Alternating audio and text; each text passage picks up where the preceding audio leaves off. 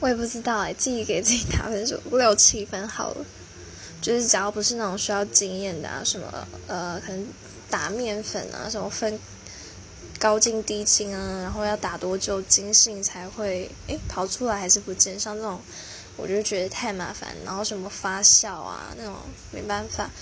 就是要特别研究。但如果是那种就是有食谱有食物原料的，一般的那种家常菜，我觉得只要有东西都做得出来，都有八七分上，对。就是不会太难吃啊，就是嗯，对，但就是我很讨厌收集食材，所以 always 就是煮的很简单的那一种家常菜，对，